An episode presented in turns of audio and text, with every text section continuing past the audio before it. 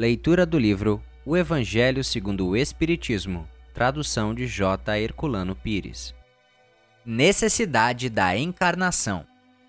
25.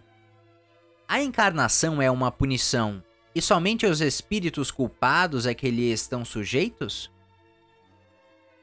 São Luís, Paris, 1859.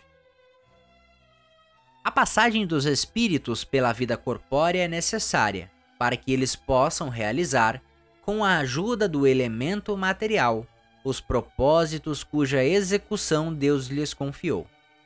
É ainda necessária por eles mesmos, pois a atividade que então se veem obrigados a desempenhar ajuda-os a desenvolver a inteligência. Deus, sendo soberanamente justo, deve aquinhoar equitativamente a todos os seus filhos.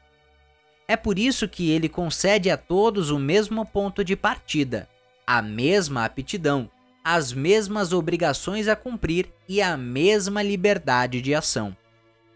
Todo privilégio seria uma preferência e toda preferência uma injustiça.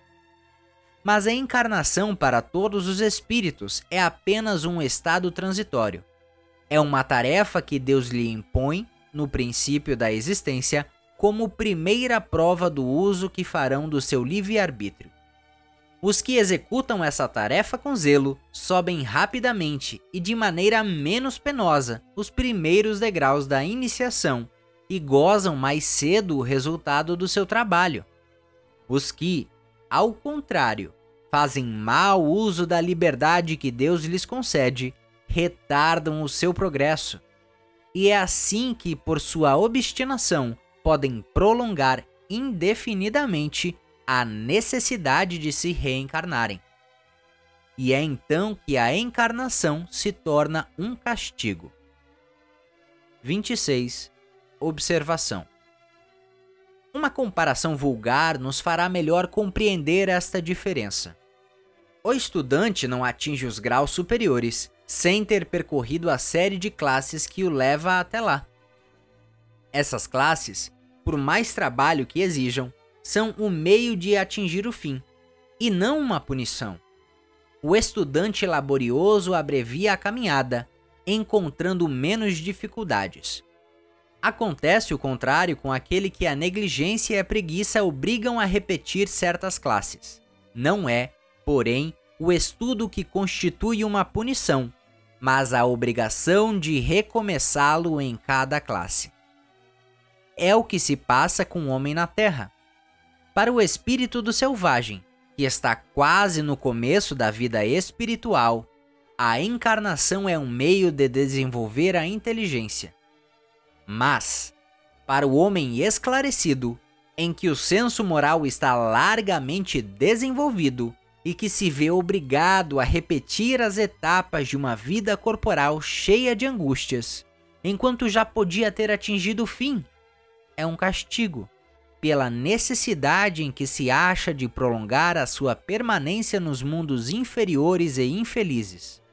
Aquele que, ao contrário, trabalha ativamente para o seu progresso moral, pode não somente abreviar a duração de sua encarnação material, mas franquear de uma vez os degraus intermediários que os distanciam dos mundos superiores. Os espíritos não poderiam encarnar-se uma só vez no mesmo globo e passar suas diferentes esferas?